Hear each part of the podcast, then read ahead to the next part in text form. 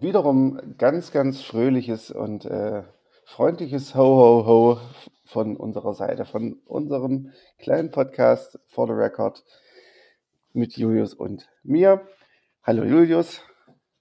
Hallo Markus. Heute das achte Türchen. Und äh, das achte Türchen ist etwas für uns gerade vielleicht wieder etwas Besondereres als sonst. Denn äh, wir haben das Album in letzter Zeit wieder sehr, sehr viel gehört und haben es äh, nochmal neu lieben gelernt. Äh, und zwar geht es um das Album Don't Let the Ink Dry von äh, Eve Owen. Ähm, du hast es ja auch nochmal richtig, äh, also als du es nochmal reingehört hast, Promoted. ist es so, ist es so ja. richtig äh, nochmal gewachsen bei dir, ne? Ja, also es, es, es war auch, glaube ich, damals ähm, ähm, das, das Album der Ausgabe mhm. irgendwann. Ähm, und das ist ja doch schon fast ein halbes Jahr bestimmt her oder so, oder gefühlt zumindest. Und irgendwie habe ich seitdem nicht mehr so oft gehört. Also ich habe es vielleicht ein, zweimal nochmal angespielt. Ja. Und dann war jetzt eben in, in Retroperspektive, habe ich das natürlich auf jeden Fall nochmal mit angehört, weil es ja eben logischerweise Album der Ausgabe war. Und das ist sofort, also komplett über mich hergefallen, dieses Album. Das ist so, man ist irgendwie so nah dran an der Sängerin mhm. und es ist äh, so emotional irgendwie. Und ich fand, dass die, Song, die Songs einen, weil man sie natürlich auch schon irgendwie kennt, sofort berühren oder einen in, in, sein, in ihren Bann ziehen, dass ich echt begeistert war, wie ja. gut. Also ich hatte, hatte das ursprünglich schon so abgespeichert, okay, es ist so irgendwo zwischen Platz 11 und 20 für mich. Ne? Mhm. Und weil ich schon so die ersten Szene ungefähr grob für mich fertig hatte. Und dann auf einmal, was ich, es musste auf jeden Fall das erste sein von diesen Plätzen, weil es einfach mhm. so, so doll mich beeindruckt hat. Ähm, und ähm, ja, also das ist auf jeden Fall, so wie du sagtest, es äh, hat mich auf jeden Fall begeistert beim, beim Wiederanhören. Ähm, bei mir ist es tatsächlich gar nicht drin vorgekommen, äh, als wir die Liste erstellt haben. Äh, mittlerweile hat es mich aber auch erwischt. Deswegen wäre es wahrscheinlich jetzt am Ende sogar höher gekommen. Aber ähm, ja, jetzt steht die Liste fest äh, und wir präsentieren es euch jetzt schon. Ähm, dafür könnt ihr, habt ihr jetzt mehr Zeit zu hören. Ähm, ja, es ist wirklich ein ganz, ganz, ganz tolles Album. Äh, ich finde auch zum, so die, die Produktion beziehungsweise das, das, die Arrangements sind halt ziemlich geil. Also gerade äh, mein, mhm. meine zwei Lieblingssongs ist äh, einmal Lover Not Today, das der zweite Song, das ist halt, der hat halt so einen, so einen elektronischen Beat als Grundlage und ähm, ja. der, der, ist harmonisch wunderschön. Dann ähm, For Redemption, den finde ich auch wunderschön. Ich sage das zu oft, glaube ich, aber es ist halt gerade so, also ich höre die das Album auch, ich habe es, glaube ich, fünfmal gehört letzte Woche, wenn es reicht.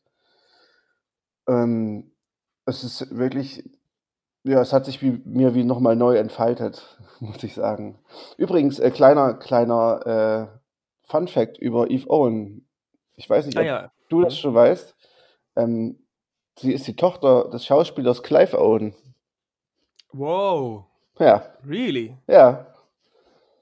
Das, das ist krass. Das habe ich äh, jetzt irgendwie gerade, äh, ich weiß ich habe sie gegoogelt oder so und ähm, ja. da, da, stand dann Vater Clive Owned. What? krass. Ja. Nee, das wusste ich nicht. Genau. Äh, also sie hat quasi auch schon ähm, Starblut in sich. Mehr oder weniger. Hm.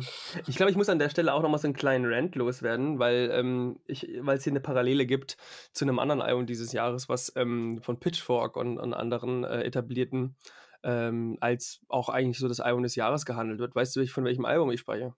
Hm, ich komme gerade nicht auf die, die gute Frau, aber ähm, wir fanden es beide scheiße. ähm, es geht um. Jetzt komme ich selber nicht drauf, verdammt mich. Fiona, Fiona Apple? Nee, oh ja, Fiona Apple, im Übrigen, genau, gut, dass du sagst, auch relativ weit oben überall. Ich habe den Hype nie verstanden. Ich habe dir gesagt, es gibt einen Hype. Ich musste mich nochmal bestätigt fühlen. Ja, ja.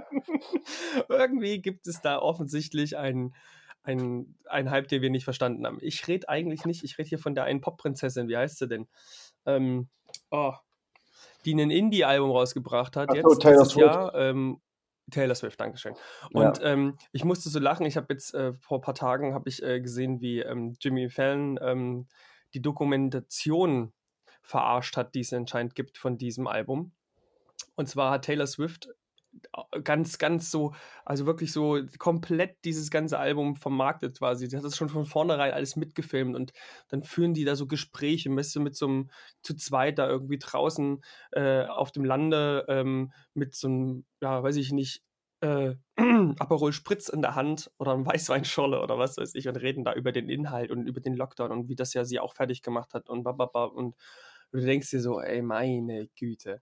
Und ich fand es so richtig lustig, dass sich da Jimmy Fallon, der ja normalerweise eigentlich immer jedem äh, Künstler oder jedem Schauspieler da das Gefühl gibt, er ist der Größte, ja. sich darüber lustig gemacht hat.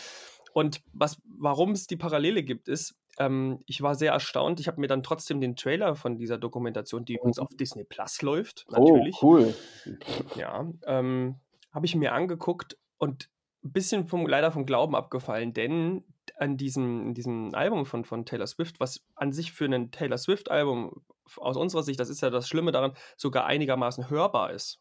Ja. ja also weil es ja so ein bisschen in die, in, in die Richtung geht, auch wenn es trotzdem natürlich poppig produziert ist, dass es einem aus den Ohren rausquillt. Brian Dessner. Ah ja, stimmt, ja. Ist ein Mann, der da mitgemischt hat. Und der Ort, wo das Ganze aufgenommen wurde, ist auch der, ähm, das Coverbild, also ist offensichtlich das National Studio weil das mhm. ist das Coverbild vom, vom vorletzten Album. Also Ach, das habe ich sofort erkannt. Also dieses Haus, ne, was man da so sieht. Ich weiß jetzt nicht mehr, wie das hieß. Sie hat also das Haus, sie hat auch noch das, das Cover geklaut. Das Cover hat sie nicht geklaut, aber es ist quasi in diesem in dieser Video, in diesem Trailer vorgekommen. Ich dachte, Mensch, ah, okay. das ist doch das Haus von den Nationals. Also, wo, was quasi auf dem Cover gelandet ist bei denen. Da ist doch Aaron, Aaron und Bryce National sind doch, wohnen doch da. genau, genau. Und die Parallele ist ja, dass hier auch ähm, der Herr Dessner mitgemischt hat ja. und geholfen hat und äh, Eve Owen ja sogar beim letzten National-Album ähm, mit Background-Sängerin war. Mhm. Und das hier finde ich halt einfach zu wenig, habe ich noch in keiner Liste gesehen und ich finde, das hat einfach zu wenig Hype ähm, abbekommen, weil es natürlich auf jeden Fall bei weitem besser ist als das Taylor Swift-Album. Naja, es ist halt aber auch bei weitem weniger poppig. Und ich glaube, das ist dann auch das, was Taylor Swift so erfolgreich macht, dass halt sie trotz dieses ja. Folk-Ansatz ist trotzdem noch. Ja, aber und, und, und weil sie halt Taylor Swift ist. Ja, natürlich. Und das ärgert mich so, weil so das Album verkauft das ja jetzt als Folk. Ja. Weißt du? Und das heißt, der Otto, der Otto, der da draußen sich hier das anhört, denkt, auch oh, das ist Folk. Und das ist so ein bisschen das Ähnliche, was mich bei Anne Mike immer ärgert. ja, aber ich sag mal so, das, das hat seine Hörer und Eve Owen hat ihre Hörer. Ich meine, Klar, es könnten mehr sein in ihrem Fall, aber. Ja. Auf jeden Fall finde ich, äh, um auf zum Album zurückzukommen, es hat auch eine wahnsinnige Bandbreite.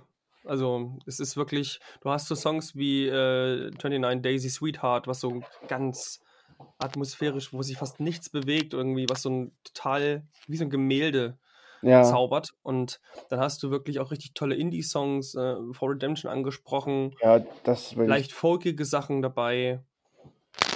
Also For Redemption und Love Not Today, auch Tudor, der erste gleich, ähm, das, und Mother, also eigentlich die, fast die ersten fünf sind für mich so die, die besten des Albums. Ähm, und ach ja, eigentlich ist das komplette Album echt gut. Also ich habe es mir jetzt äh, auch nochmal wirklich so mit Kopfhörer auf und nichts anderes machen angehört.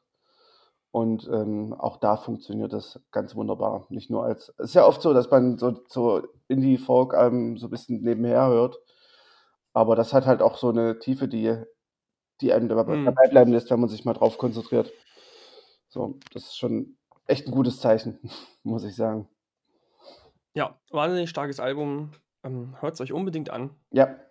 Und damit ähm, wollen wir es mit unserem Türchen Nummer 8 beenden. Wir schließen es wieder mit einem leichten mit der schlimmsten Weihnachtsmusik. Ich hoffe, sie nervt euch am Ende so richtig doll. genau, hört euch danach sofort das Album an. Bis morgen. Bis morgen.